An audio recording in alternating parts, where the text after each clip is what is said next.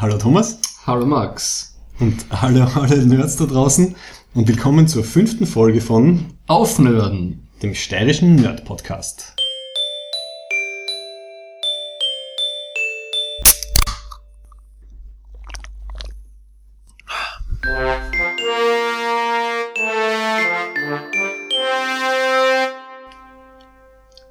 Thomas, wir müssen reden Ja. über den neuen Trailer. Ja, brandaktuell. Die Enttäuschung der Woche, der neue Star Trek Trailer. Star Trek Beyond. Ich meine, das, ich hab, wir haben gehofft, dass es nur der Arbeitstitel ist, aber es ist der ernst, ernsthafte Titel.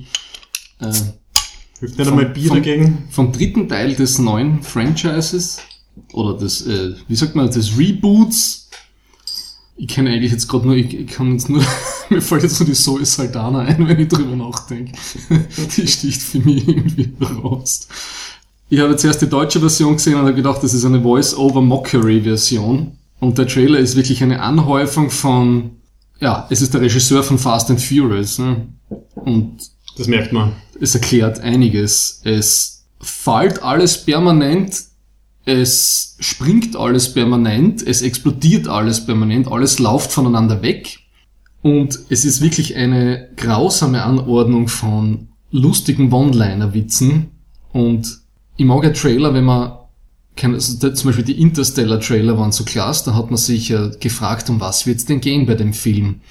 Und bei dem Film ist es schon völlig klar. Man sieht den Bösewicht, man sieht äh, äh, den, den Buddy vom Kirk, diese weiß geschminkte, die wahrscheinlich keine, keine Ahnung, auf diesem am Planeten, die die ganzen Leute entführt, äh, mit dem Kirk, äh, die das, das alles retten muss, die Enterprise wird zerstört und ah, furchtbar. Und dann hat es den Oberbösewichten, der Oberbösewicht hat man auch schon gesehen, mit dieser blauen Maske, die völlig scheiße ausgeschaut hat. Ja, und äh, Kirk darf mit seinem Motorradl umfahren. Es Ein Motorrad. Im, wie viel das Jahrhundert haben wir da? Das ist das 22. Jahrhundert. Ja, das ist ja äh, Prä äh, TNG. Ich glaube, ähm, J.J. Abrams hat den großartigen Star Trek Nemesis gesehen, hat gesehen, Ja. der PK hat ein Buggy im Shuttle drinnen. Naja. Äh, jetzt darf der Kirk auch mit seinem Motorradl fahren. Der ist ja auch schon im ersten Film vorkommen ist, aber da ist er noch gemütlich einfach auf der Erde damit herumgefahren. Jetzt ist es anscheinend ein, ein Plot-Device und äh, Kirk besiegt die Alien mit seinem Motorrad. Und dann, dass es schon völlig klar ist, dass das ganze Schiff zerstört wird. Das Damit, man, damit wir im, im, im, im vierten Teil vom Reboot dann eine neue Version machen können. Es ist, Das hätte man wirklich nicht gedacht, dass sie das durchziehen, diese, dieses Bezug nehmen auf die alten Filme. Also im dritten Ja. alten Film wird die Enterprise zerstört, jetzt zerstören sie es auch tatsächlich im dritten neuen. Ähm, ja, und genau, der ganze Trailer zum Beastie Boys Lied, das in, was ich ehrlich gesagt ganz cool gefunden habe, das im war ersten cool. Film. Ja, das Ja. war im ersten Teil wirklich cool. Aber das für, ein, für einen Trailer zu verwenden, um wirklich die Fast and the Furious Crowd anzusprechen, glaube ich. Vielleicht ist das eine Verteidigungsmaßnahme gegen die Übermacht von Star Wars gerade oder so. Also ich, ich ja. Es könnte nicht ernüchternder sein, was am Star Trek hier bevorsteht. Das ähm, wärmt alle meine Befürchtungen zur neuen Meldung vom, von der neuen Serie wieder auf. Äh, CBS will ja das eigene, das eigene Streaming-Angebot äh, launchen mit einer, ei- äh, mit einer neu produzierten Star Trek-Serie, die tada vom Kurzmann hauptproduziert wird, der die letzten zwei Filme von, für, äh, die Drehbücher von den letzten zwei Filmen verbrochen hat. Alle Hoffnungen, dass Simon Peck die Scheiße, Entschuldigung, die Karre noch einmal aus der Scheiße zieht. Okay. Sehr schön, hast du zweimal Scheiße gesagt. Ähm, passt. Sind wie weggeblasen. Ich glaube, sein Einfluss war einfach, dass er der Ja. erste Charakter ist, der im Trailer vorkommt. Das war, Ja. glaube ich, dann äh, die Auswirkung seiner Drehbucharbeit. Und es war so, ich habe gedacht, das ist, sie machen jetzt a Blues Brothers. Äh, wir sind allein, wir haben ein Motorrad und wir haben unsere Sonnenbrillen vergessen. Ungefähr so habe ich mir das gedacht, oh scheiße, okay. Ja. Die Kerncrew ist alleine und muss sich durchballern und äh, alle Buddies retten. Ja. Und ich glaube, wir haben alle gemeinsam festgestellt, dass äh, Star Trek Beyond Hm. Die Worte umdreht. Es sollte einfach Beyond Star Trek heißen. Sie sollten endlich zugeben, dass sie kein Star Trek mehr machen wollen, ähm, sondern halt äh, Actionfilme oder, oder Action-Comedies mit äh, leichtem Star Trek-Touch, damit man nicht verwirrt wird und sich nicht ärgern muss. Ja, und es ist wieder Mr. Plinkett im Red Letter Med- Media Review vom, vom Star Trek 9 gesagt hat. es wird nie wieder so sein wie früher. Es ist vorbei, der Zug ist abgefahren. Also zumindest im, im Film-Franchise würde ich sagen. Ja. Also wenn man den richtigen Leuten eine Star Trek-Serie geben würde, würde ich es ihnen zutrauen, aber jetzt eben mit der Produzenten- und, und Autorenbesetzung eher nicht. Also wenn es quasi die Battlestar Galactica-Leute nehmen würden und denen das, das geben, wäre es vielleicht ganz cool. Ja. Aber was uns außer rettet, glaube ich, sind einfach die Fanproduktionen. Also wir sind ja beide Kickstarter ähm, mit Founder. Also ich bin bei dem ähm, Schau, jetzt habe ich vergessen, wie es heißt. Es Äh, gibt so viel. Pacific 201. Genau, Pacific 201 und du? Ich bin äh, das zweite Mal schon bei Star Trek Axana dabei. Sehr vielversprechend und äh, unterstützenswert. Also Fanproduktionen, die eindeutig mehr äh, Star Trek ähm, Ja. widerspiegeln, als jetzt halt die Mainstream-Sachen, die uns jetzt wahrscheinlich Meine einzige. Befürchtung ist, wenn jetzt so eine neue Serie kommt, dass sie das echt abschließen werden. Ja, ich mein Paramount hat ja eine ziemliche Geschichte mit äh, Fans abdrehen, wenn es ihnen gerade passt. Da hat sich, glaube ich, in den Ende der 90er Aha. eine ganze Welle von, von Website-Shutdowns gegeben, wo sie Aha. auf einmal sehr viele Fanseiten Ja. abgedreht haben, die halt bis dahin ohne Probleme Material verwenden haben können. Und dann auf einmal, ja, ähm, Hm. Intellectual Property und ähm, das gehört uns und schleicht sich. Also ich hoffe nicht, dass das passiert, aber ja. Und das am Vorabend des größten Nerdgeissens des Jahres. Den wir erst verzögert, Den 24 Stunden beginnt, wir- den wir aber erst in 48 Stunden ähm, uns zu Gute führen werden. weil wir vernünftige Nerds sind. Ich habe einfach keine Lust, wenn ich am nächsten Tag was tun muss und bis Mitternacht ins, äh, ins Kino zu gehen. Das, Ja, für die Hardcore-Fans. ja. Und das bringt uns nach diesem ersten Rant, der sein hat müssen, können wir uns jetzt äh, Jetzt das, ist das der einmal Themen der, der, unserer lang, langen Vorbereitung widmen. Wir haben ja zwei Themen vor, äh, vorbereitet. Wir werden uns zuerst mit dem Thema von Bösewichten beschäftigen, wozu sie gut sind und warum wir sie mögen, auch wenn sie böse sind. Sozusagen gute Bösewichte. Die guten Bösewichte, ja genau. Und dann werden wir uns über die Bösewichte zur aktuell oder fast gar nicht mehr, man, alles was drei Wochen alt ist, ist irgendwie schon immer aktuell. Mhm. Aber wir haben äh, Jessica Jones gebinged watched und werden das äh, auseinandernehmen. Äh, eindeutiger Serie, die einen der besten Bösewichte hat. Oder eine sehr gute Darstellung. Ja, das werden wir noch diskutieren. Du bist aber besser vorbereitet. Ich habe nicht einmal mehr Zeit gehabt, um noch einmal die Serie durchzusetzen. Ich habe es ein bisschen vor dir geschaut und so schnell, dass es anscheinend alles ein bisschen da rein und da rausgegangen ist. Ich habe es sehr gut gefunden, aber jetzt die Details lassen wir dann von dir wieder äh, Unsere, lieben Zuhörenden wissen jetzt nicht, auf was für Körperöffnungen du gerade gezeigt hast, bei wo rein und da raus. Ne? Also das war Ihr könnt sich- jetzt auch verwirrend, aber jeder soll sich irgendwas vorstellen. Je, je nach der Uhrzeit, zu der ihr das hört, könnt ihr euch das selber zusammenreimen. Ähm, wir haben ja gehört, dass wir zum Beispiel dann im Paradox-Radio, um das auch wieder reinzubringen, eher so in die Late-Night-Schiene kommen. Das heißt, wir müssen eigentlich mehr fluchen, oder? Du hast erst zweimal Scheiße gesagt, wir sollten noch ein paar einbauen. Ähm, ja, und wir trinken auch aus Paradox Radio Heferl. Jetzt stoßen wir mal an, damit man sind- hört. Wir Ah. sind schon komplett gefranchised Mhm. und wir sind schon gespannt, wenn es dann nächstes Jahr losgeht, wie unser eher Außenseiter-Dasein auf einem Musiksender, ob das äh, Früchte tragen wird. Ja, und du hast immerhin kurz bei der Weihnachtsfeier vorbeigeschaut. Das war sehr nett, ja. Gut. Wir kommen zu den Bösewichten. Max, was hast du vorbereitet? Fangen wir mit dir heute an. Ich glaube, das gleiche wie du. Wir haben uns beide dieses, dieses ziemlich gute äh, Video von Traxpertise angeschaut. Ja. ähm, ein Typ oder äh, ein Team von Leuten, die ein aktuelles Video gemacht haben über warum Gul Dukat einer der besten Bösewichte ist und ein bisschen mit Background, was eigentlich einen guten Bösewicht, also jetzt so aus, aus narrativer Sicht ausmacht. Und das hat uns so gut gefallen, dass wir gesagt haben, wir machen eine, eine Folge über unsere Lieblingsbösewichte. Und ich wollte das eigentlich mehr, das hätte äh, der rote Faden, jetzt haben wir den roten Faden schon irgendwie wieder verwurstelt. Ah ja, der eigentlich rote, wollte ich gleich direkt zu Darth Vader übergehen, aber jetzt haben wir natürlich unsere Paradoxhelfer noch erklären müssen, das bricht Ja. jetzt natürlich wieder alles, aber es Ja. wurscht, nicht schneiden, das passt schon, das kommt viel sympathischer an, so. Mhm. Ähm.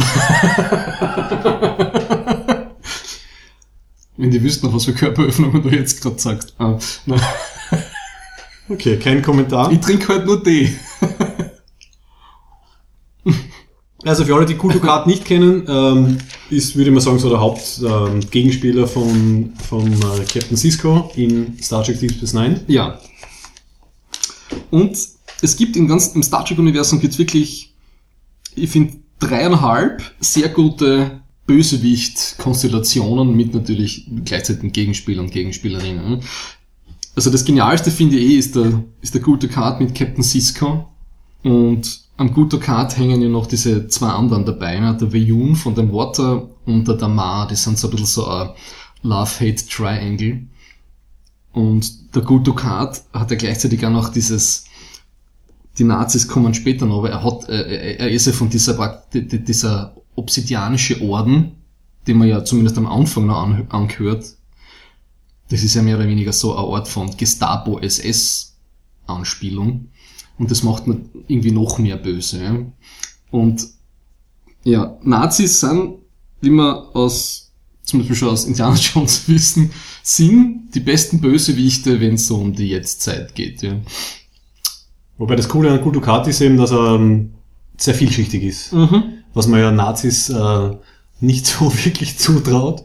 Ähm, und ähm, der Gludukat deswegen für Cisco ein, ein, schönen, äh, ein schönes Gegen, ein Gegenstück irgendwie darstellt. Und da wäre man dann auch schon damit, was macht irgendwie also so einen guten Bösewicht aus. Es sollte halt jemand sein, der nachvoll, zumindest nachvollziehbare Motivationen und Ziele und ein Weltbild hat, das zumindest in sich irgendwie logisch ist, würde ich mal sagen. Also ja, für, für einen Bösewicht muss es logisch sein. Ne? Genau. Das, ja. ist, halt, das ist beim Shakespeare Video rauskommt, das ist, das ist mir eigentlich hängen geblieben. Das ist irgendwie der, der beste Bösewicht ist ein eigener Held. Also er, er, er vertritt sein eigenes Wertegefüge. Ist vielleicht auch sogar ganz erstaunt, dass die anderen irgendwie nicht irgendwie seiner Meinung sind, wie die anderen überzeugen. Ist ja wieder so ein, fast schon ein Klischee in, in sehr vielen Filmen und Serien. Ja. Irgendwie am Ende Bösewicht und äh, Protagonist treffen aufeinander und der Bösewicht versucht dann den Helden auf seine Seite zu ziehen, indem er irgendwie sagt, ah, wir sind uns doch so ähnlich, willst du nicht an meiner Seite bei mir äh, mitkämpfen. Genau, das ist der Satz. A villain is a hero of his own. Oder her own. Ähm, aber eben dadurch, dass er dann vor allem später dann noch den Damar und den Veyun als, als, als Co's dabei hat, und der Damar ist ja der, der dann den Weg zur, dem, zur guten Seite, wenn man so will, schafft. Ja. Der merkt, dass das alles kompletter Wahnsinn ist, weil der Guldukat später immer mehr böse wird und verrückter. Es geht dann um, also am Anfang ist er noch halbwegs motiviert, äh, die Bajoraner und die Föderation zu überzeugen, dass er eigentlich nur immer im, im, im besten Wissen und Gewissen handelt, gehandelt hat. Und dann wird er eigentlich nur mehr wahnsinnig. Ja? Also dann mit den Paargeistern und diese Verschwörung und so weiter und so fort. Und seine Tochter wird umgebracht, ups, Spoiler. Naja gut, da brauchst du jetzt keinen Spoiler-Alarm machen. Aber wenn du das Geräusch so gern rein.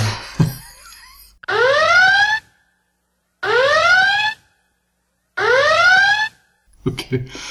Und der Weyun ist ja dann praktisch der super generische Bösewicht, der ja Klon ist, der einfach böse ist, weil er böse sein muss, weil er so programmiert ist. Und er ist super hochintelligent und er ist völlig skrupellos und hat eigentlich überhaupt keine Vergangenheit oder emotionale Beziehung oder so irgendwas. Der ist eigentlich ein reines Werkzeug. Ja. Und diese ganzen unterschiedlichen Bösewicht Konstellationen oder Verläufe, die spiegelt, finde ich, den, den Guto Kater noch mehr. Also und, und der Schauspieler den finde ich auch ganz großartig und natürlich habe ich seinen Namen wieder vergessen. Ja. Ich glaube irgendwie Mark Alaimo. Ja. Da muss immer an die Alamo denken, was dann wieder ganz andere Assoziationen sind. Ähm, ja, also ich glaube, was auch sehr wichtig ist, er macht irgendwie Entwicklung durch. Das ist für jeden Charakter, würde ich mal sagen, irgendwie interessant. Und er ist vielschichtig. Also er ist halt nicht nur böse, sondern äh, man erlebt ihn auch immer wieder in, in nachvollziehbaren emotionalen mhm. äh, Situationen. Er kommt dem Cisco irgendwie da sogar näher, äh, entwickelt da eine gewisse Beziehung, fast schon so eben so eine ja. Liebe-Hass-Beziehung. Ähm, aber im Endeffekt ist er, ja, er ist irgendwie ein egomanischer Rassist mit sehr äh, ausgeprägten Machtambitionen, aber halt doch ein bisschen Humor und ein bisschen selbst, äh, er, er schafft es irgendwie auf einer Metaebene auch zu sehen manchmal. Und er will dann, dass die Kira mit ihm sozusagen eins wird. Weil wenn die Kira als Bajoranerin ihm vergibt und mit ihm was hat, dann wascht ihn das sozusagen rein. So habe ich das immer verstanden. Ne? Dann ist seine, seine, seine, seine Schuld, die er immer verneint, so intellektuell, weil er nicht anders können hat, dass er da äh, hunderte, tausende oder was nicht, sogar Millionen von Bajoranern in der 50-jährigen Besetzung getötet hat und was nicht, versklavt und was nicht weiß, was da alles passiert ist. Das ist so seine, äh, seine Hoffnung irgendwie, dass, dass er eh nicht, dass er eh gut ist. Und das versucht er mehrmals. Du schaust so, du, du ratterst gerade innerlich durch, was, was da also passiert ist. Ich Ne? überlege gerade, ja, es ist schon wieder Zeit her. Und eine meiner Ähm. Lieblings, eine meiner Lieblings-Kulturcast-Szenen ist, das ist relativ früh. Ne? Am Anfang ist er ja noch, da kennt man ihn nicht so wirklich. Ähm, da war es mir erst der Ex-Chef von, von, von Terro Knoa, also von, vom, vom kardassianischen Namen, von Deep Space Nine. Und man hat übrigens das Gefühl, er wird dem Cisco da das Gefühl geben, dass er sich besser auskennt als er tut und das tut er auch. Und dann haben sie das ja auch eine Folge, wo, wo sie in dieser Erzverwertungsanlage sind und dann fällt alles aus. Ja.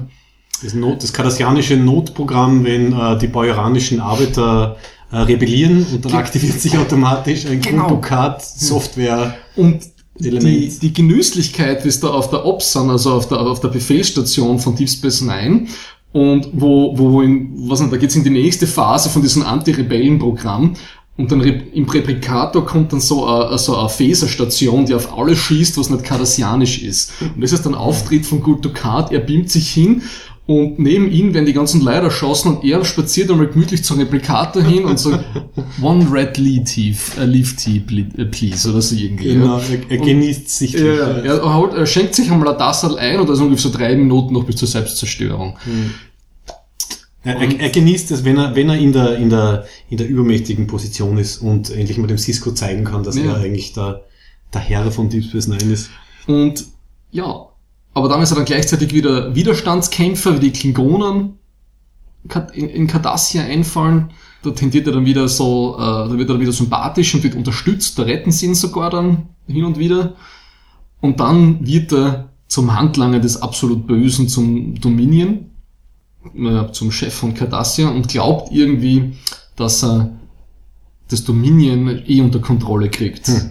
Und der Damar checkt, dass die eigentlich die Cardassianer nur dahin schlachten und dass es denen völlig egal ist, weil das ja alles nur minderwertige Kreaturen, äh, Kreaturen sind. Und er fällt dann ja, also bei dieser großen Schlacht von der, in der sechsten Staffel, Anfang sechster Staffel, da ist er ja schon siegessicher, da schenkt er sich schon an Kanar nach dem anderen ein. Und dann müssen sie erst von der, von der Station flüchten. Und der Vion sagt so, we better start packing. und er bleibt dann zurück und seine Tochter stirbt und dann kriegt er so wirklich an. Dann wird er wirklich wahnsinnig kurzfristig. Genau, ja, dann, dann ist der, der psychologische Knacks da. Aber das Star Trek-Universum hat noch mehrere gute Bösewicht-Konstellationen. Einmal der Kirk und Khan. Mhm. Alliterationen sind immer gut. Was ist Alliteration? Wenn zwei Sachen hintereinander mit dem gleichen Buchstaben anfangen. Ah! Mhm. Mhm. Und beide sehr kurz, oder? Khan, Kirk, das ist so, uh, Team Khan, Team Kirk. Ist das so wie Jessica Jones? Ja. Jessica Jones. Ich glaube, die heißt so, weil es eine Alliteration ist. Aha. Okay. Jetzt hast du mir ausgebraucht. Ja.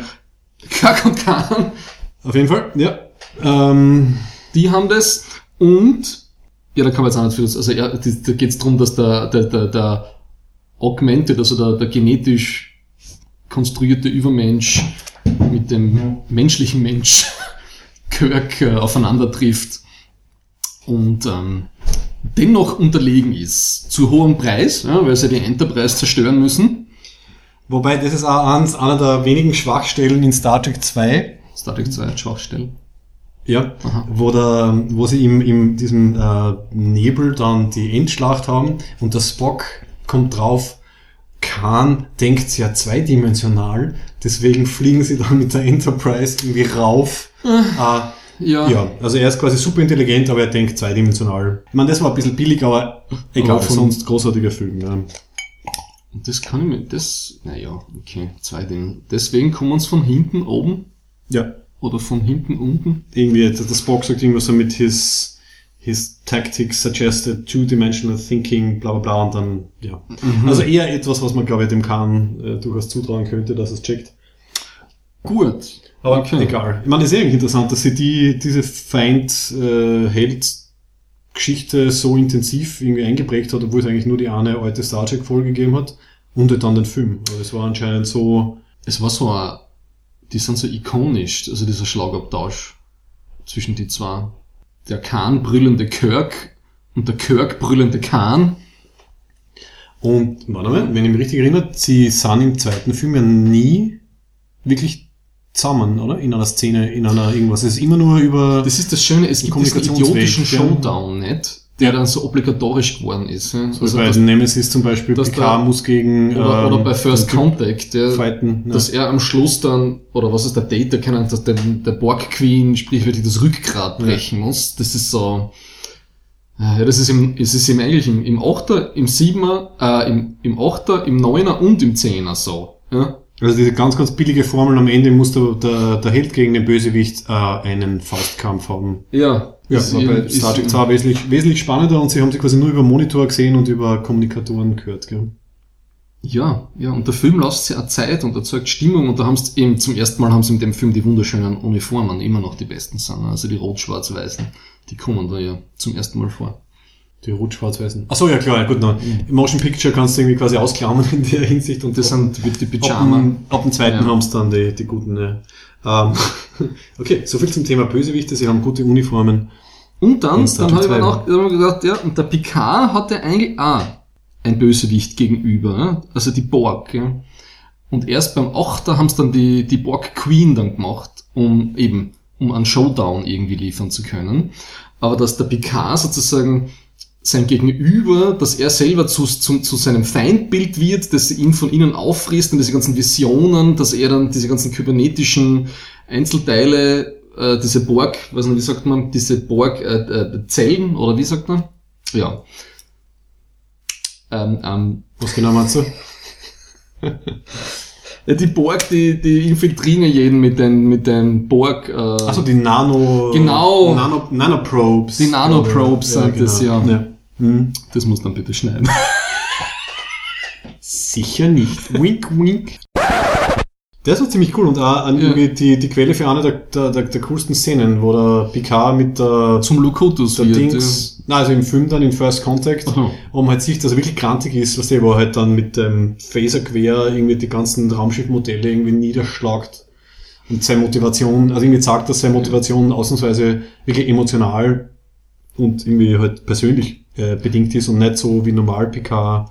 Naja, äh, aber mir taugt der normal Borg-Antagonismus im TNG viel besser, weil er wird ja dann zum Bösen, zum Locutus von Borg, weil die ja merken, sie brauchen irgendwie einen anthropomorphen äh, Galionsfigur, um die Menschheit zu besiegen. Deswegen machen sie den Locutus von Picard überhaupt. Ja. Ah, Locutus, Locutus von Borg, so heißt das er. von Borg, ja. Ja. Mhm. Was eigentlich, haben mir noch nie drüber Gedanken gemacht, wie die Borg auf so einen idiotischen Namen kommen. Aber gut. äh, Warte mal, Locutus hat ja irgendwas mit Sprechen zu tun, das heißt, soll er quasi das Sprechrohr der Borg gegenüber den Menschen sein, vielleicht, Ah, oder er, ist so. die, er, ist die, er ist der ist Borg die- King. Die Verbindungs, also das, er er ist, glaube ich, das Sprechrohr, das Sprachrohr zwischen äh, Borg und, und Menschen. Und die Borg an sich als mehr oder weniger kybernetisch cyborgisierte ähm, Überlebensform, also dieses Kollektiv, äh, dieses Insektu äh, nein, nicht Insektoid, aber dieses kollektive, ähm, unmenschliche als Gegenspieler zum Picard, der immer versucht, ein besserer Mensch zu sein und sich selbst zu verbessern, das habe ich immer sehr schön gefunden. Ja? Also das war so, finde ich, da absolut äh, ein gutes Abgleichen. Ja, okay, stimmt. Also, also wirklich diese, wieder diese Gegenstücktheorie, dass Ja. ähm, ähnliche Ziele auf ganz unterschiedliche Orten quasi erreicht Ja. werden können und halt ähm, wir halt eher bei der Art des, des Protagonisten sind und der Ja. Antagonist dann halt äh, den, in dem sie moralisch falschen Weg zumindest darstellt. Aber ich habe eben gesagt, beim Star Trek also gibt's dreieinhalb, finde ich, Hm? von diesen Beziehungen, weil die Janeway hatte dann die Borg Queen dann, ja. Und das finde ich ist noch Horror. Hm. Der Janeway fehlt das ein bisschen, ja. Da gibt's die Borg Queen, die befetzen sich eh recht cool, aber sobald dann Seven of Nine kommt, weiß man jetzt nicht so recht, wer da die richtige, wo da so die, die klare äh, Reibefläche ist über Kirk oder Khan oder Cisco und, und, und Guldukat. Also das ist, Hm. wenn ich drüber nachdenke, finde ich das nicht so klar und schön rausgearbeitet. Aber so viel, das ist was, ich habe noch eine lange Liste, wir müssen weiterkommen. Ich habe eine lange Liste an, an, an, an Bösewichten. Ja, bitte. die mir sehr gut gefallen, aber jetzt muss man fast dadurch eben, dass morgen der aufwendigst und längste produzierte Spielzeugwerbespot der Welt anfängt, aka Episode 7, müssen wir kurz Darth Vader ansprechen. Ähm, Darth Vader. Also ich habe mir den ersten, aus irgendeinem Grund, genau, in mein, an meinem ähm, asozialen Sonntag, wo wir eigentlich ähm, die Episode aufnehmen hätten sollen, vor zwei Tagen, wir dann- okay, habe ich mir aus irgendeinem Grund dann wieder den, äh, den ersten Star Wars, also A New Hope, angeschaut, also Ja. Episode 4. Und dann ein bisschen den, den, die Audio-Commentary gehört und ein bisschen Wikipedia gelesen. Und was ich ganz lustig finde, ist, dass da die Entscheidung, dass halt Darth Vader der Vater vom, vom Luke Skywalker ist und das Ganze irgendwie ein bisschen komplexer wird, so von der Familienstruktur her, ist natürlich erst später gefallen. Also im ersten Film haben sie das noch nicht geplant gehabt. Der Lukas hat dann halt im Nachhinein ziemlich viel halt umdeuten müssen oder dann glaube ich sogar mitten im zweiten Film irgendwie umschreiben. Und der Darth Vader ist ja meiner Meinung nach nur deswegen interessant, weil halt diese, diese, diese Connection dann irgendwie entstanden ist, dass er nicht nur einfach der, der maskierte Bösewicht ist, der halt die, die Galaxie beherrschen will, sondern halt dann auf einmal diese Origin Story kriegt und eigentlich äh, ein guter war und dann halt durch die, die Macht verführt worden ist. Das ist ja dann erst im zweiten und im dritten irgendwie so entwickelt worden.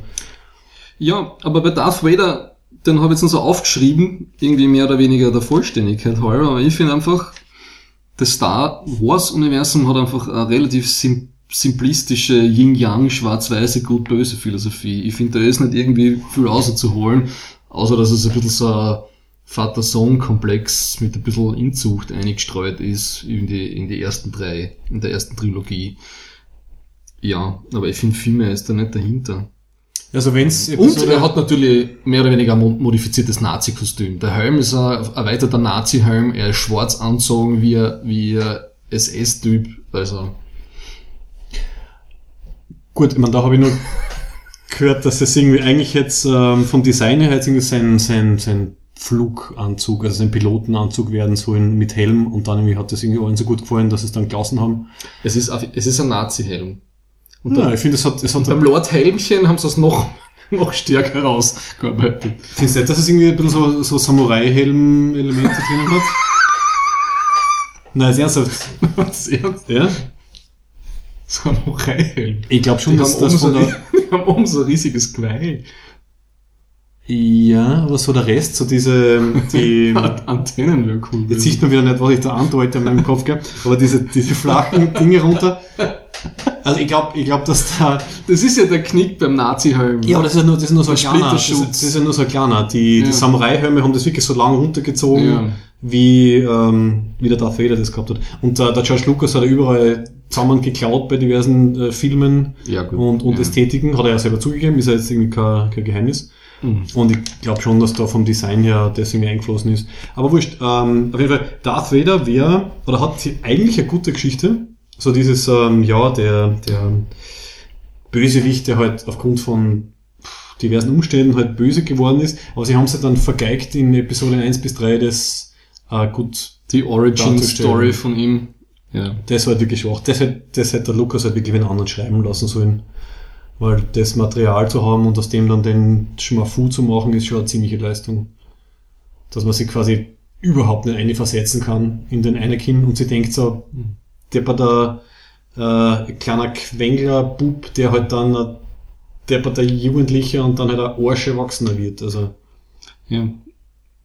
Einmal zurück zum Helm. Also ich habe vom, vom Lord Helmchen habe die, die Tropenhelm-Variante ja. gefunden. Na gut. Okay.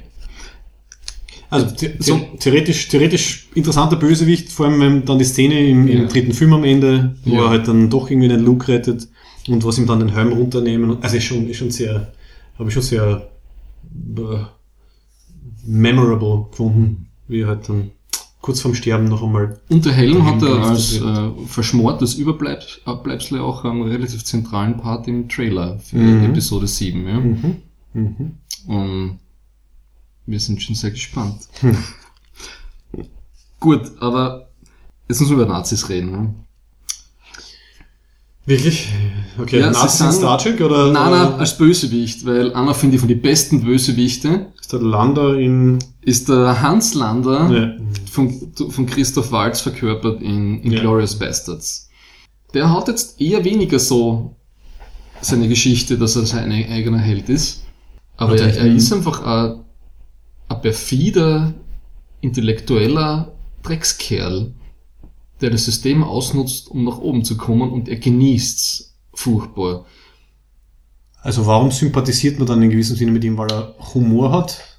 Weil er Humor hat, glaube ich, ja, und weil die Konversationen einfach so spannend sind. Also man weiß, ich habe immer das Gefühl gehabt, oh Gott, was für ein Scheiß sagt er jetzt. Ja. Und also gewonnen hat er bei mir, wie er diese Riesenpfeife bei diesem ersten Gespräch auf dieser Farm, da in, in, in dem Bauernhof da in Frankreich führt, und er holt diese Riesenpfeife aus, und dann wechseln sie auf Englisch, und du merkst, der Typ ist so gestresst und er ist einfach, er weiß, du weißt ganz genau, okay, er wird alle umbringen. Mhm.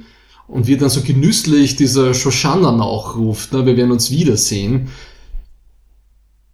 Ich finde, das, Ah, war, herrliche Szene. das war so eine klassische Szene, die, die super so Bedrohungspotenzial aufgebaut Ja, hat, oder? ja, das ja. gibt's auch ganz oft. Also man weiß genau, ähm, es wird was passieren. Der, der Bösewicht in dem Fall hat alle Karten in der Hand, er kann machen, was er will, aber er, er zögert so raus, weil er einfach weiß, er hat die Kontrolle. Was natürlich nervenzerfetzend ist für, für alle, die zuschauen. Also ein bisschen so ein Pleasure-Delayer. Er Ja. schiebt ein bisschen aus, damit es dann noch geiler wird. Ja, ja. Und äh, er inszeniert sich selber sehr Ja. gerne. Oder die Szene, wo er in Paris, wo er, wo er praktisch diese Shoshana wieder trifft, oder er weiß nicht, dass es sie, sie trifft ihn eigentlich wieder, und wo er diesen Apfelstrudel isst.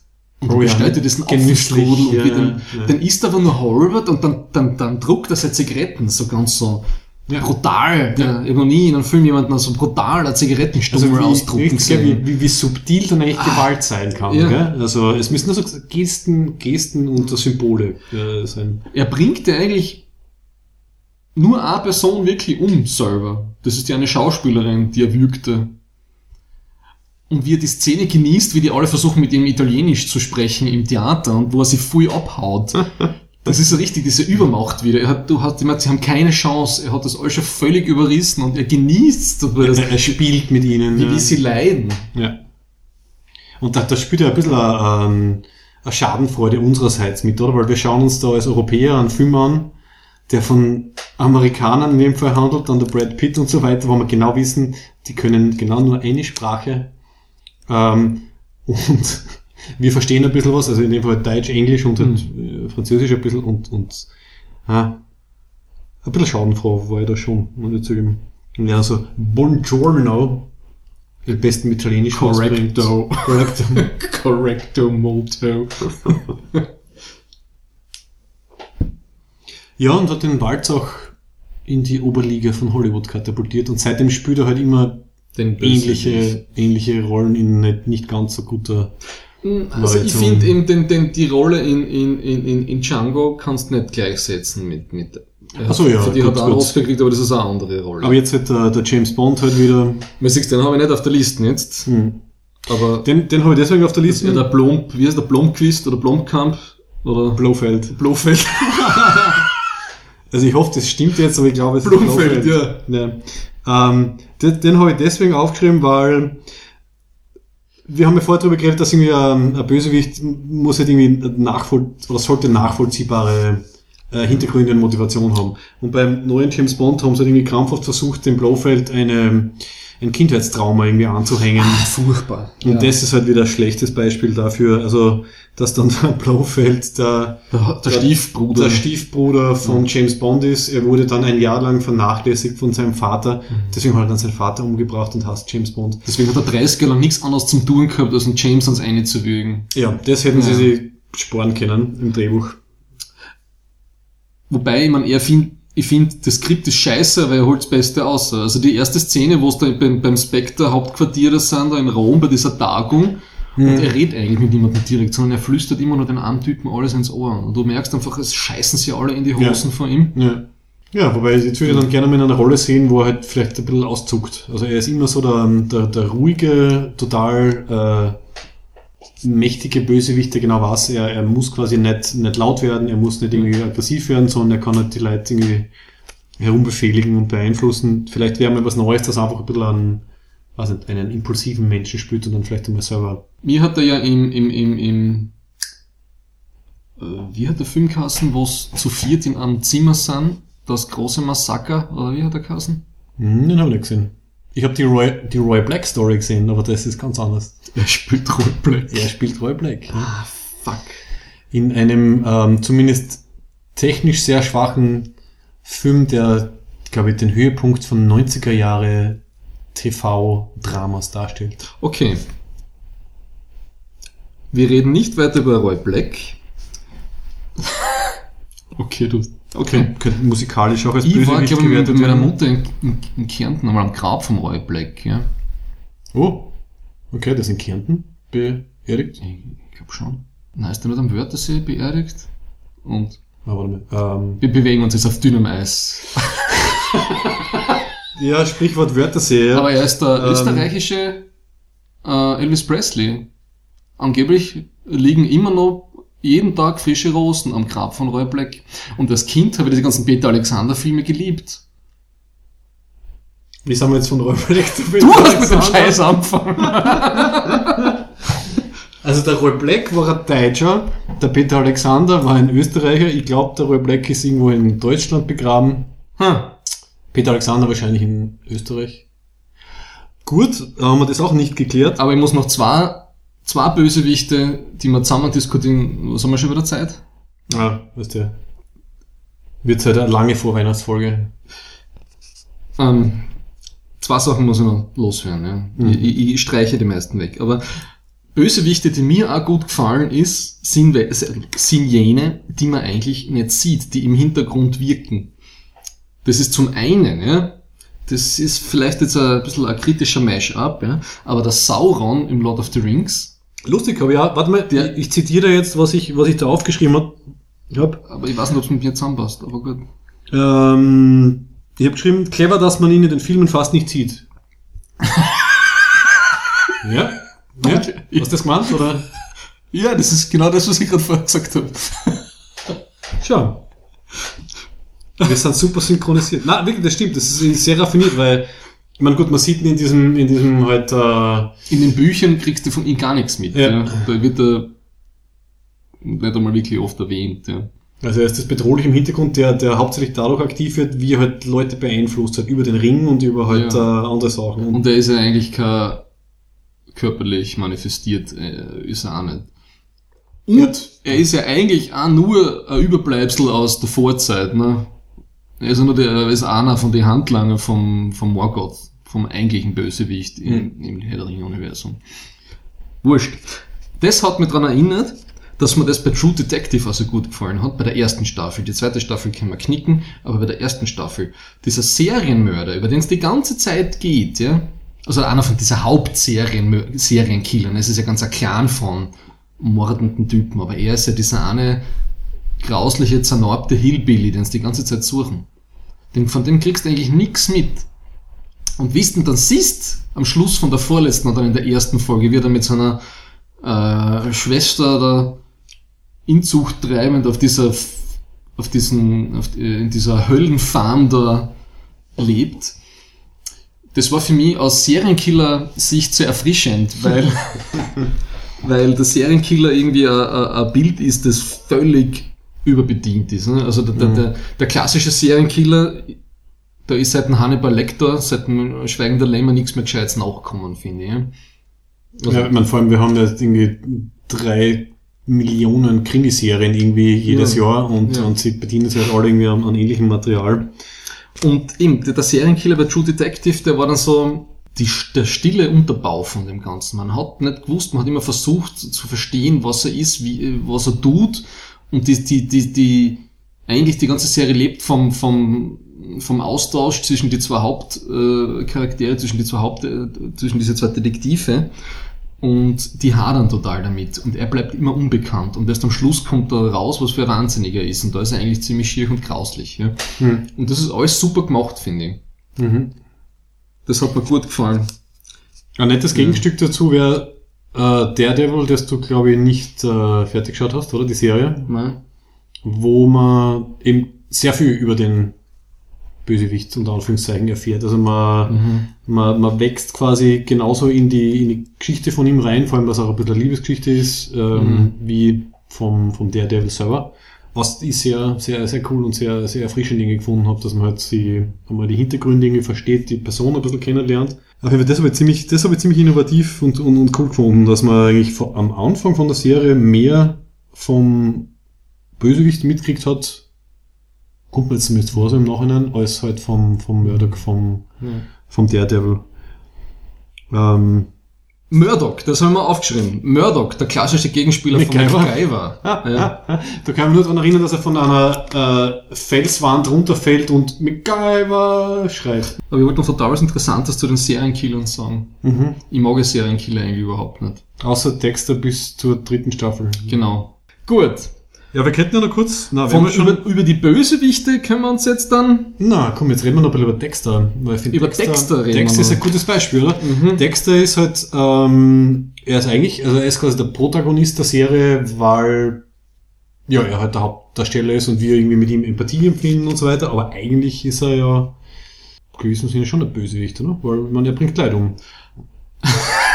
Jetzt, äh, ja. Ja, aber nicht irgendwen. ne? ja, aber nicht irgendwen, ja gut, aber weißt du, Die Bösen, die es verdient haben. Ja, ja. Er entscheidet das. Er Das heißt- Kläger, Richter und Henker. Judge Dredd. Und ich hab selten eine Serie so gebingewatcht wie die ersten zwei Staffeln von Dexter. Die, die, die, erste, die erste Staffel habe ich in einem durchgeschaut, das habe ich glaube ich noch nie gemacht gehabt. Also die ersten, die ersten zehn Folgen habe ich wirklich in einem. Ja gut, was sehr spannend war, aber jetzt, jetzt von der, von der, von der Charakter, ähm, und von der moralischen Seite her. Also eigentlich ist das so eine, eine Serie, die es geschafft hat, einen, einen Serienmörder zum mehr oder weniger sympathischen Helden zu machen. es ist ein bisschen so der Effekt, den man, es hat ein bisschen so eine reinigende Wirkung für mich gehabt, ne, dass man sich denkt, okay, wenn jeder, der mir auf die Nerven geht, den bringe ich um und ich weiß jetzt, wie es geht und ich zerstückel alle Leute. Den gleichen Effekt habe ich gehabt, wie ich sehr viel Sopranos geschaut habe. Da habe ich immer gedacht, naja, da habe ich mich mal überholen müssen in, in, in normale Interaktionen, also die nicht äh, im Fernsehen waren, dass ich Leuten nicht, dass ich mir keine Pistolen kaufe und Leuten permanent in die in, in ein Kneecap verpasse. Ne? Also, also sind wir uns einig, dass eine Funktion von Bösewichten, von Guten auch sein kann, dass man quasi ein bisschen was von sich selber halt rein projiziert und sagt so mal, eigentlich, ich würde es vielleicht gern machen, aber ich traue mir nicht, ich darf nicht, ich weiß, dass es eigentlich nicht äh, richtig ist. Das ist ein, also so ein, ein es ein Ventil. ja, Ventilwirkung hat sicher, ja, Mhm. auf jeden Fall. Ja, ist die Frage, was für ein Bösewicht es ist, ne? Also, aber das ist eine gute Überleitung jetzt zu unserem Bösewicht bei Jessica Jones, ja. Und äh, damit kommen wir zur äh, der So Much Love in this Hate Group Rubrik, die äh, insofern aus Love und Hate bestehen wird, dass der Thomas sich mit Liebe sehr gut dafür vorbereitet hat und ich ihn dafür hasse, dass er sich so gut vorbereitet hat und ich keine Zeit hatte. Right here, right now, I feel more love in this hate group than I ever felt at church or basketball or anywhere for that matter. Also Thomas, Jessica Jones. Ja, ich habe das ja absichtlich angeschaut. Du schaust absichtlich Ich habe es absichtlich angeschaut. Voll arg. Weil mir alle so, so viel geschimpft haben, dass mir der Devil nicht gefallen hat, habe ich mir gedacht, okay, Jessica Jones schaue ich mir jetzt an, damit wir es auch diskutieren können. Dann habe ich ein Incentive, um das fertig zu schauen.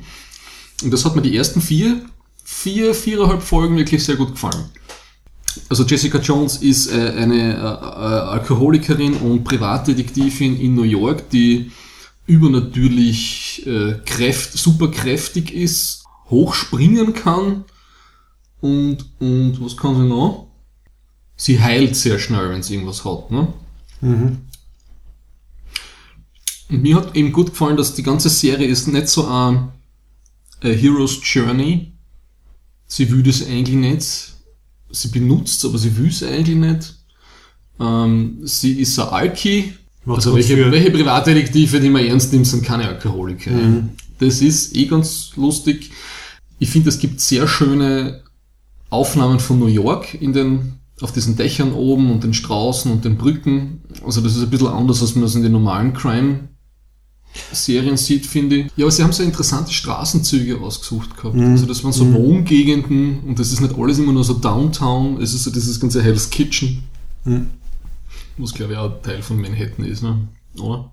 Ja. Oh, ja, also Ein gute Location Scouts gehabt sozusagen. Ja. Und mein Hell's Kitchen ist für das ganze Marvel-Universum immer schon wichtiger, weil da, da tun alle äh, Vigilantes in der Nacht äh, nach ihren heroischen Daten fischen. Im Daredevil spielt in Hell's ja. Kitchen. Erstaunlich, dass da immer noch Verbrechen existieren kann, aber Da sollten einmal die eine fahren. Wie heißen die von, von Batman? Äh, die, eigentlich vor.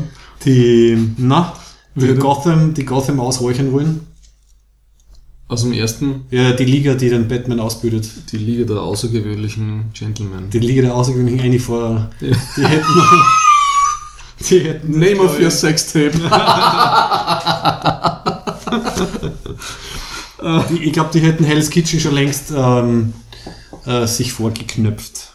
Jedenfalls, weil wir uns die Bösewichte ausgesucht haben, der Gegenspieler von Jessica Jones ist ein gewisser Killgrave. Gespielt von David Tennant, aka Doctor Who. Deshalb habe ich den kannt. Oh yeah. Okay. Der ein super cooler Schauspieler ist und dessen äh, spezielle Fähigkeit ist äh, eine, eine Art hypnotische Gedankenmanipulation. Also er sagt, äh, Jessica macht dies, macht das und sie muss es machen, weil es kommt dann raus, dass er das über eine Art von äh, Virus macht, den er irgendwie in seinem Schädel hat und sich an alle ausbreitet. Ja, das, das habe ich schon wieder Schwachstelle gefunden, gleich wie die. Moment, also nicht Moment, ganz so. ich muss kurz- zuerst alles loben. Warte kurz, Ah, nicht, nicht ganz so wie die Midi-Chlorianer in den neuen Star Wars-Filmen, aber es war ein bisschen eine Enttäuschung, das wieder wissenschaftlich erklären zu wollen. Ich meine, anscheinend haben sie es gebraucht, um halt mehr Folgen irgendwie rauszuholen, aber ja. Im Erklärung, warum die Jessica Jones, man weiß eigentlich lang nicht, warum sie so stark ist. Und sie will es ja irgendwie gar nicht wissen. Und dann kommt da ihre, ihre Stiefschwester, die eigentlich ein cooler Counterpart ist für sie, kommt dann drauf, ähm, dass sie, während sie nat- natürlich hat sie wie Batman alle ihre Familienmitglieder einmal verloren und dann ist sie zum, Su- zur Superheldin oder zumindest zum, zum Überwesen geworden. Und es deutet alles darauf hin, dass es in der zweiten Staffel darum geht, wer denn Jessica Jones zur äh, Jessica Jones gemacht hat. Ja. Also irgendwie so also, äh, underlying Theme ist dieses irgendwie Ja. große, böse Pharma, Firmen, Wissenschaftler, bla bla, äh, lösen halt diese Dinge aus. Ja. Weil beim Killgrave waren es die Eltern im Endeffekt und bei der Jessica Jones wird angedeutet, dass es halt irgend so eine, eine, eine ominöse Firma ist, die dann die Rechnungen von ihr bezahlt hat, wie sie im Mhm. Krankenhaus war und Ja. so. Also, ja. Was hat mir noch gut gefallen? Es geht einmal nicht um die Weltherrschaft, das finde ich sehr angenehm. Es ist eine kleine Geschichte, die mit persönlichem Bezug, man, gut, was heißt kleine Geschichte, es betrifft dann doch irgendwie am Schluss relativ viel Leid, die ganze Sache, aber das finde ich mal cool. Es geht nicht um irgend so blöde, es geht einmal nicht um Geld, um einen Schatz oder um, um ein großes Vermögen oder um einen Bankraub oder so. Ja. Irgend- Irgendein Oder McGuffin, um, der oder um irgendwelche ja. Immobilien oder aber keine Wirtschaftskriminalität, das habe ich sehr gut gefunden. Ja, das ist relativ irrelevant. Dann die, ja, und man muss schon das auch sagen, also aus einer feministischen Sicht, finde ich, bringt sie es relativ gut rüber. Die Schauspielerin an sich, finde ich, und sie haben es auch gut in Szene gesetzt. Also sie, zumindest sie wird also nicht aktiv irgendwie sexualisiert. Also es gibt schon irgendwie was, ja, die Sexszenen, oder die sind alle nicht so, dass es so, ähm, ähm, wie soll ich sagen, die haben irgendwie kein, kein, kein, kein äh, Male Gaze oder so, dass man, Ja. dass das alles fürs, für, für, für das, fürs, fürs Aufgeilen von irgendwelchen Fanboys gemacht wäre. Also das, bei anderen Charakteren vielleicht ein bisschen oder bei Nebendarstellerinnen in der Serie, aber bei ihr, sie haben es wirklich versucht, sie irgendwie in diesem Noir-Stil zu belassen. Das hat mir gut gefallen. Ja. So, jetzt bin ich mit den Pluspunkten dann schon. Und das, diese ganze Stimmung, dass man nicht genau weiß, was los ist, wer der, der Killgrave kommt dann jetzt in der dritten, vierten Folge. Und so eben, ab- das hat 13 Folgen, aber der fünften, sechsten hat es mir da schon immer so gut zum Fallen, an, Fallen anfangen. Ne? Was wolltest du sagen? Äh, ob du recherchiert hast, ob diese, diese ganze quasi Neo-Noir-Sache, wie man es glaube ich nennt, ähm, äh, Entscheidung von den Serienmachern war oder ob das irgendwie schon vorher im, im Comic irgendwie grundgelegt wurde. Nein, also grundsätzlich habe ich überhaupt kein Interesse an diesem ganzen Marvel Cinematic Universe. Okay. Also du weißt es nicht, weil das würde mich interessieren, äh, wenn wenn's heute Serienmacher entschieden haben, finde ich, war es eine ziemlich clevere Entscheidung, weil das macht sehr viel von der Atmosphäre zumindest, von der Serie aus. Also, also Ja, ist der Devil nicht im gleichen Format? nicht ganz so ausgeprägt. Also dieses, ja, neu vielleicht schon, aber halt dieses, ähm, ja, das ein bisschen weiter zu verfremden und zum, zum Modernisieren habe ich nicht gesehen bei, bei der Devil. Aber jedenfalls diese ganzen Geschichten mit ihr und ihren Hausbewohnern und, und die, diese lesbische Anwältin, für die sie arbeitet und die totale Drecksau ist und die Jessica Jones ist selber alles andere als ein unbeschriebenes Blatt und äh, agiert eigentlich sehr äh, anti-ethisch manchmal. Das, das hat mir alles sehr gut gefallen. Und diese Stimmung, die erhaltet sich mehr oder weniger drei, vier, viereinhalb Folgen. Und dann, dann ist mir zu viel äh, Suspension of Disbelief drin gewesen. Ja? Also man muss wirklich schon sehr dran glauben, dass die Geschichte so passieren kann, wie sie passieren kann. Weil der Kill, also diese ganze das Wechselspiel zwischen Killgrave und Jessica Jones ist dann für mich nicht mehr nachvollziehbar. Ja? Also spätestens, wo sie ihn dann zum ersten Mal gefangen haben und wie er dann ausbricht, ja, dann ist es für mich irgendwie vorbei gewesen. Ähm, weil, weil es gibt, also die, die, die, die Möglichkeiten, den Killgrave zu beseitigen, ja, die waren mannigfaltig. Du der Eurobugs eine und hau ihm eine eine und du kannst ja eh ein ganzes Hochhaus einreißen mit Antritt, ja, dann ist es vorbei. Ja, na, sobald sie gefangen genommen haben, Ja, ich habe das ganze Zeit das Gefühl gehabt, dieses, dieses, dieses Wechselspiel zwischen die zwei wird so künstlich hochgehalten. Ja. Weil die einzige Erklärung war ja, dass sie halt ähm, die, das eine Mädel retten will, Ja. der der Killgrave befohlen hat, die Eltern umzubringen und sie hat quasi vom Killgrave ein Geständnis gebraucht. ja, aber das ist ja noch, aber nach zwölf Stunden ist ja seine Macht dann eh wieder verflogen. Ja. Also das ist ja dann... Es kann sein, dass auf das ist, ah nein, das haben sie schon von Anfang an gewusst. Ah. Aber es stimmt schon, also die, die Motivation war eigentlich zu gering, weil Ja. die, die einzige Motivation von der, von der Jessica war quasi die, die eine Frau halt im Gefängnis zu retten. Ja. auf die Gefahr hin, dass der Killgrave entkommt und er ist irgendwie ein dermaßen gefährliches Monster, Ja. dass das einfach überhaupt kein, kein Verhältnis hat. Also mit dem haben sie einfach die Serie halt dann um, um ja, vier, fünf Folgen länger gemacht. Oder ich engagiere, also nicht, ein Schwadron von russischen Spätznaz, die nicht Englisch sprechen. Und die lassen dann verprügeln. Ja. Es ist, Die, die, die, die beste Waffe gegen Killgrave. Jemanden engagieren, der die Sprache nicht spricht. ja, tada! Das Boah. ist in New York doch leicht zu erfinden. Ja. Das ist die ganze Russenmafia. Das ist wirklich ein, ein konzeptorisches Plothole, dass es einfach nie passiert, dass nicht einmal irgendwann einmal eine Szene, also das hätte sie einen Gag draus machen können, Ja. dass er irgendwo in ein Lokal reingeht, dann befühlt er halt wieder mal was, so wie er es immer macht, Ja. und der Typ schaut ihn dann irgendwie nur blöd an und, und sagt irgendwas auf Russisch oder Italienisch oder sonst irgendwie. Ja. ja sehr gut, Thomas. Das sollte man rückmelden. Gut, aber er, er wird dann eh, er wird dann eh umgebracht am Ende, At sonst hätte man das in der zweiten Office Staffel. marvel.com. Genau. what, what about all the foreign people in New Ja. York? Ja.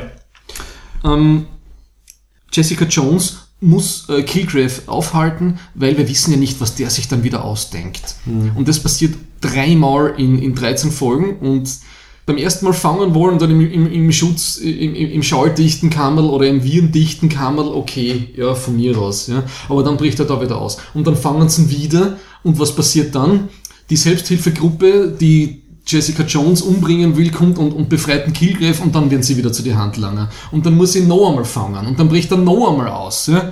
Ja, das war ein bisschen zu. Äh, also ich, ich, ich kann mich. Plot Twist, Plot Twist, Plot Twist. Ja, ich, ich kann mich mit dunkel erinnern, dass irgendwie bei der achten oder neunten Folge, wo sie in dieser Bar sind und ja die ganzen Leute auf der Bar mit, dem, Ja. mit quasi den Stricken um, um den Hals äh, stehen Ja. hat. Da habe ich mir eigentlich gedacht, ah, okay, die zehnte Folge ist die letzte, jetzt wird es langsam spannend. Mhm. Und dann ist halt irgendwie noch weitergegangen. Also sie hätten es ein bisschen, ein bisschen strafen können. Ich meine, den, das erste Mal, wo er entkommt, habe ich ganz cool gefunden, weil man halt einfach dann irgendwie dadurch ähm, erfahren hat, dass er halt vorgesorgt hat und dass er halt irgendwie ja sich völlig klar ist, das, dass halt die erste Jessica Mal, Jones das erste Mal lassen wir noch einreden. Ja. Und beim zweiten Mal war halt dann anscheinend die, die, die große Geschichte, dass halt selbst wenn er nicht seine Macht verwendet, kann er quasi Leute so manipulieren, dass sie ihm dann helfen. Gut, okay. Aber das dritte Mal ist halt dann irgendwie ernst zu viel. Also Sie hätten das ein bisschen abkürzen können. Jedenfalls kommt dann wieder nach dem fünften Plot-Twist am Schluss, stürmt ja der Luke auf den Killgrave zu und will ihn umbringen, ja? Und der Killgrave sagt zu ihm Stopp. Und der Luke weiß ganz genau, dass der Killgrave meint, wenn er Stopp sagt, dass er nicht umbringen soll. Er kann ja alle manipulieren, ja? Aber das hat ja einen Interpretationsspielraum. Weil die Szene hat mir gut gefallen, wie die eine Triss permanent versucht, eine Kugel in den Kopf Ah, ja. zu schieben, Ja, weil genau. sie ihm gesagt hat, er soll sich, sie soll sich eine Kugel in den Kopf. Put a bullet in your head. Ja. Ja.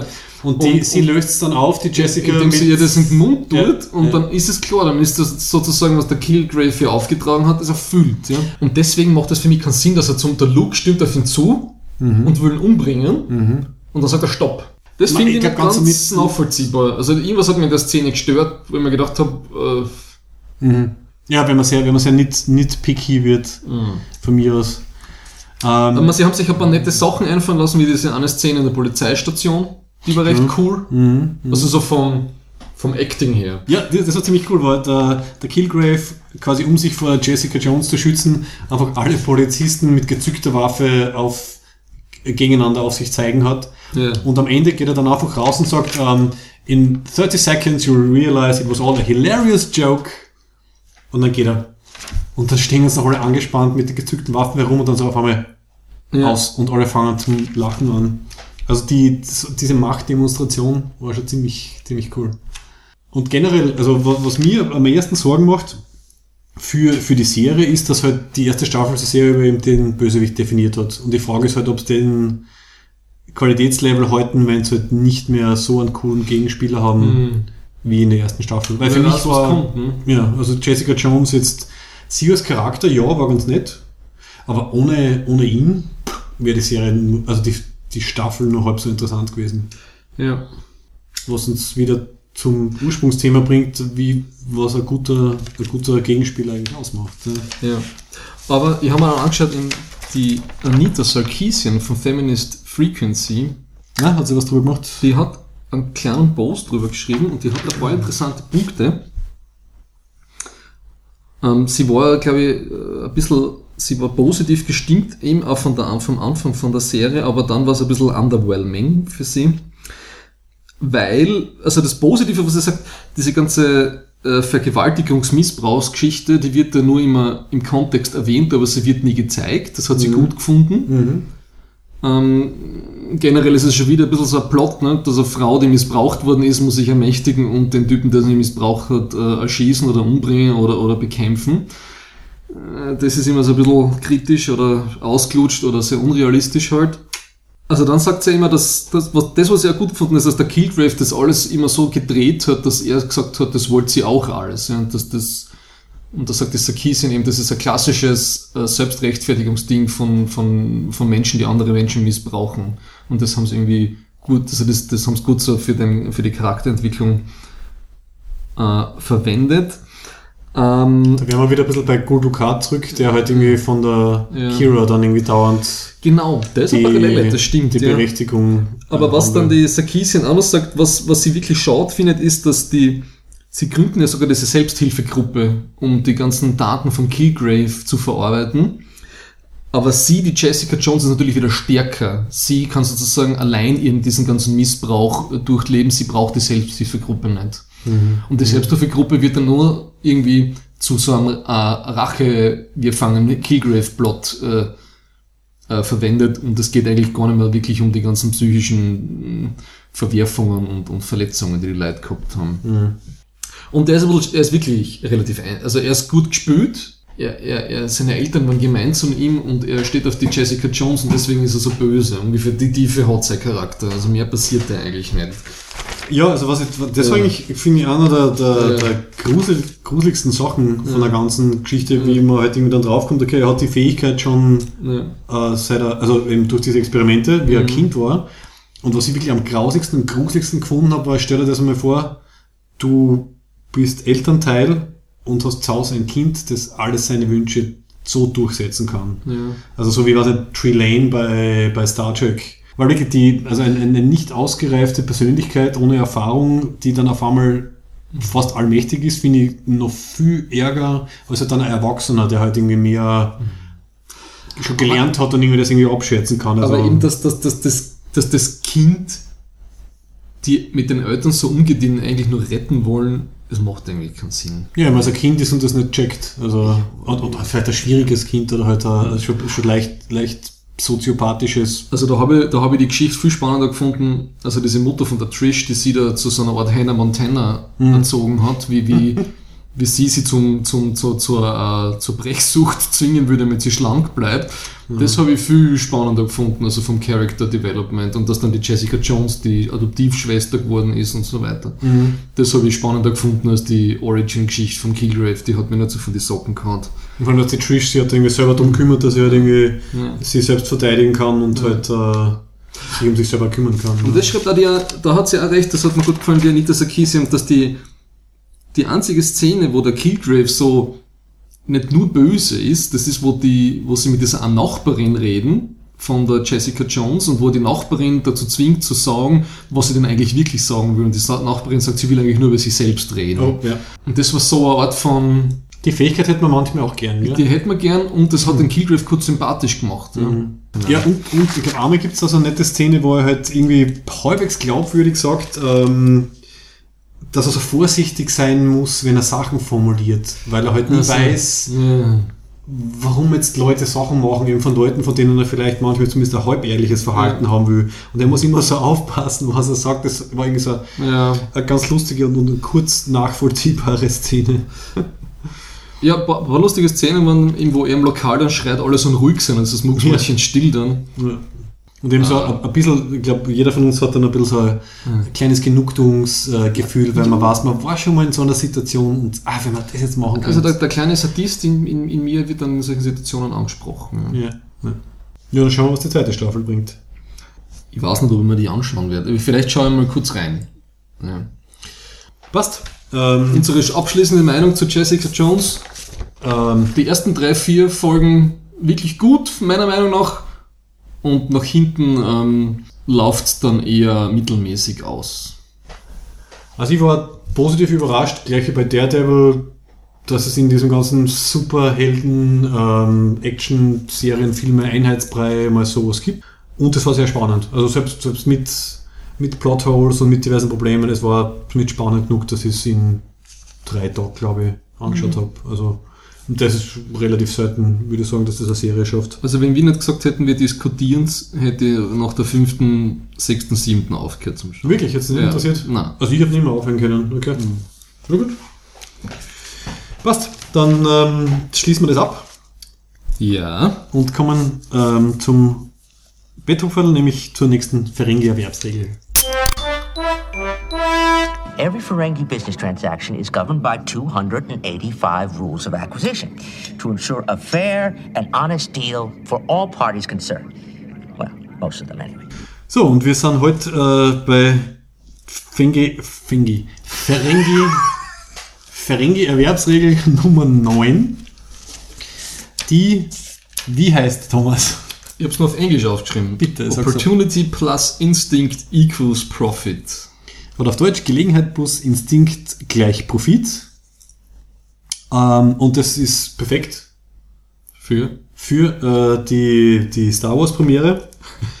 äh, weil ich glaube, der Mann, der diesen Ferengi, diese Ferengi-Verbsregel am, am besten umgesetzt hat, war der George Lucas. Ja. Also der George Lucas hat eigentlich relativ wenig Filme selber Regie geführt. Es gibt sieben insgesamt, vier davon waren Star Wars Filme. Er hat irgendwie in den Anfang der 70er Jahre mit äh, American Graffiti so einen Riesenhit gehabt. Und deswegen hat er dann überhaupt die Möglichkeit gekriegt, Star Wars zu machen, weil halt die Leute irgendwie so begeistert waren und haben gesagt, ja passt, da hast du halt, was nicht, ich glaub, 10 Millionen waren es damals für den Film. Und er war damals so schlau, er hätte das Angebot gekriegt, äh, statt den 150.000 Dollar, die er für American Graffiti als äh, Regie-Entlohnung gekriegt hätte, 500.000 Dollar zu kriegen. Aber er hat gesagt, nein, ich bleibe bei den 150.000 für Star Wars, aber kriegt dafür alle Merchandising-Rechte und alle Rechte an Fortsetzungen. Und damals bei 20th Century Fox, ähm, die haben anscheinend teilweise schlechte Erfahrungen gemacht mit Merchandising. Ähm, teilweise haben sie einfach nicht geglaubt, dass irgendwie Star Wars was werden kann. Haben gesagt, ja, super, passt, großartiger Deal, wir zahlen dir äh, so viel weniger, wird dann eh nichts werden wahrscheinlich. Und das war, glaube ich, die, die, die, die beste Entscheidung, die man in der Branche jemals gemacht hat und die die beste Manifestation von halt Gelegenheit plus Instinkt gleich Profit, weil ich weiß nicht, warum er den Instinkt gehabt hat, dass das was wird, oder halt einfach die, das Vertrauen. Aber dadurch ist er jetzt, glaube ich, 5 Milliarden äh, Dollar wert und hat eigentlich kaum filmisch was geleistet, außer eben Regie bei vier Star Wars Filmen und dann halt der American Graffiti, diese Red Tails jetzt vor kurzem. Ähm, Ja. das war's eigentlich schon ziemlich. Also Und sie wollten seine Notizen nicht für haben für Episode 7. Und ich glaube, genau, J.J. Abrams und Co. haben genau gewusst, warum sie nicht seine, seine Ratschläge für die späteren ähm, Ja. Filme haben wollen. Weil man wirklich, der Mann hat ausgesorgt mit im Endeffekt einer guten Idee und sehr viel talentierten Leuten, die ihm dabei geholfen haben. Das Einzige, was ich nicht verstehe, hat er schon vor Ewigkeiten ausgesagt gehabt. Warum macht man dann weiter? Er hat, glaube ich, schon ein bisschen eine kreative, ähm, oder zumindest ein Selbstdarstellungs, nicht vielleicht Zwang, aber halt irgendwie einen Selbstdarstellungsimpetus gehabt, um zu zeigen, ah, ich bin ja eigentlich doch ein Filmemacher, obwohl er im Endeffekt kaum Ja, bei Filme Red gemacht Letter wieder nehmen sie so schön auseinander bei dieser Red Tail-Kritik, wo er so herumredet, dass so ein Film noch nie gemacht worden ist mit Afroamerikanern im, im, im, im, im. Zweiten Weltkrieg und im Kriegsfilm. Das stimmt alles überhaupt nicht. Er kennt es einfach noch nicht, er weiß nicht, von was er redet. Ja. ja, ich glaube, der ist damals irgendwie Filmschul gegangen und seitdem hat er irgendwie, ich glaube, dass er sich Autodidakt irgendwie weiter, Ja. weiterentwickeln kann. ja. Mir ist dazu nur der Wladimir Putin eingefallen. Ah, sehr schön, passt. Dann bin ich halt in der, in der Nerdwelt und du in der Politikwelt. Ja. Ich habe das Gefühl, das ist aber ein, ein, glan- ein gnadenloser Opportunist, der politisch genau weiß, wann er am meisten ausholen kann. Taktisch sehr klug. Taktisch sehr klug. Ja, vier Jahre Bürgerkrieg in Syrien ist wurscht, aber wenn es einmal gerade passt, dann schicke ich meine Flieger rüber. Ja. ja. Also ich glaube, der hat die neunte Erwerbsregel echt äh, gepachtet, zumindest im politischen Kapital. Ja, Bedenklich. Stimmt. Na super, das hat er wirklich, das war der Weiterbildungscharakter gehabt, im Gegensatz zur letzten, ja. wo wir hauptsächlich über Ohrensex geredet haben. Gut, Also wir kommen zum Ende. Zum Ausblick. zum, genau, also jetzt einmal wirklich ähm, kurz, kurz organisatorisch. Wir sind jetzt ein bisschen verspätet mit der Folge. Das ist alles meine Schuld, weil ich auf Dienstreise war. Genau, und weil ich dann antisoziale Sonntage gehabt habe. Ähm, aber wir wollen, glaube ich, relativ knapp nach der Genau. Star Wars 7, Ja. nach dem Star Wars 7 Kinoabend dann was machen. Geht sich das vor Weihnachten noch aus? Wenn wir es am Sonntag machen, ja. Vielleicht. Vielleicht. Also es wäre zumindest cool, dass wir das halt relativ knapp danach machen. Ja. Ähm, vor allem, dass ihr das dann auch schon alle gesehen habt, so wenn wir dann quasi über einen Film reden, den ihr noch nicht gesehen habt, ist Ja. vielleicht nicht so spannend. Und zum Ausblick, wenn wir das nächste Mal passend dazu diskutieren, wir werden austesten, wie man sich mit einem Lichtsäbel oder Lichtschwert, oder wie sagt man jetzt auf Deutsch, äh, Lightsaber, Englisch Lightsaber, Deutsch ich habe Lichtschwert. nie verstanden, warum wie das am Säbel ein Schwert, habe ich nie verstanden. Ja. Auf jeden Fall werden wir erörtern, wie man sich mit einem Lichtsäbel, wo äh, rechts und Seite links Dinge auch, ja. auch Lichtschwert Stuff rauskommt, nicht die Finger verbrennt. Mhm. Wir haben dann einen Prototypen zur Verfügung gestellt gekriegt und ähm, probieren das einmal mit Heckenschneiden aus und arbeiten uns Im Winter, vor. super. Ja, was wenn es gefroren ist, dann wird es noch schwieriger. Ah, ja. Aber ich bin schon wirklich sehr gespannt. Wir wissen halt genau, ob es jetzt ein rotes Lichtschwert wird oder äh, doch ein grünes von den guten. Und nicht blaue? Ja, blaue hat der, Der Luke hat der ein Luke hat zuerst ein blaues, dann hat er ein grünes. Der Luke hat nie ein grünes Lichtschwert, oder? Also der, das Lichtschwert, was der Luke vom, von seinem Vater kriegt, quasi indirekt über, über den Obi-Wan, ist so weiß-blau. Und ich glaube auch der Obi-Wan und grün hat. Immer der erste. Von dem dritten, ich glaube im dritten baut er sich ein neues und das ist dann grün. Echt? Ich, ich glaube. Auf jeden Fall, der Darth Vader hat immer ein rotes, weil halt rot böse ist anscheinend. Ich werde schon nach dem Podcast kriegen wir Hate-Mail von allen Star Wars-Fans und von hoffentlich von Gamersgate, weil wir Anita Sarkeesian erwähnt haben. Wir freuen uns immer über Rückmeldungen, können wir dann noch sagen. Die E-Mail-Adresse ist hailingfrequenciesopen at aufnörden.at. Und damit schließen wir. Frohe Weihnachten, falls wir es nicht mehr hören. Frohe Weihnachten.